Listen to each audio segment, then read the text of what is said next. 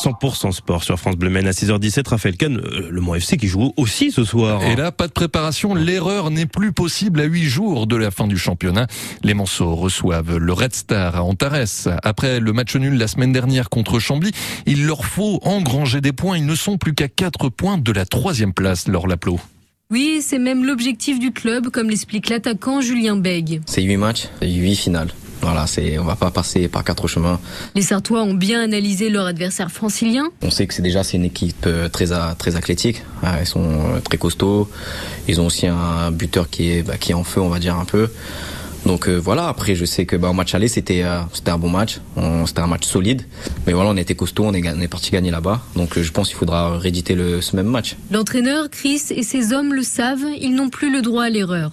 L'avenir c'est quoi? Une, une, une, qualification pour, pour la Ligue 2, une montée pour la Ligue 2, ça, ça sert à bien déjà pour le club, ça sert à bien pour les joueurs, ça sert à bien pour tout le monde.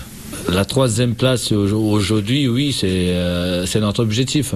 Après, c'est les petits détails qui vont faire la différence. Donc chaque point gagné ou perdu Là, vraiment, ça va faire la différence. Les Manceaux évolueront avec une défense amoindrie, notamment en raison du forfait d'Ibrahim Sissé. D'autres joueurs retenus avec leur sélection nationale manqueront aussi à l'appel.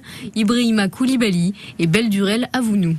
Mon FC Red Star au MM Arena, le coup d'envoi sera donné à 19h. Et il y aura Fabien Aubry qui sera sur place. Il va vous dévoiler la composition de l'équipe du Mont FC. Ce sera à partir de 18h, juste après les informations. Dans 100% Sport ce soir, on parlera également des 5 et 10 km de changés qui auront lieu dimanche dans des conditions météo idéales. Philippe Le Prévost sera l'invité de Caroline Joanneau, 100% Sport. Le grand direct du sport sartois, c'est à partir de 18h. Merci beaucoup Raphaël. On vous retrouve pour les informations à, tout de à 6h30. On va vous présenter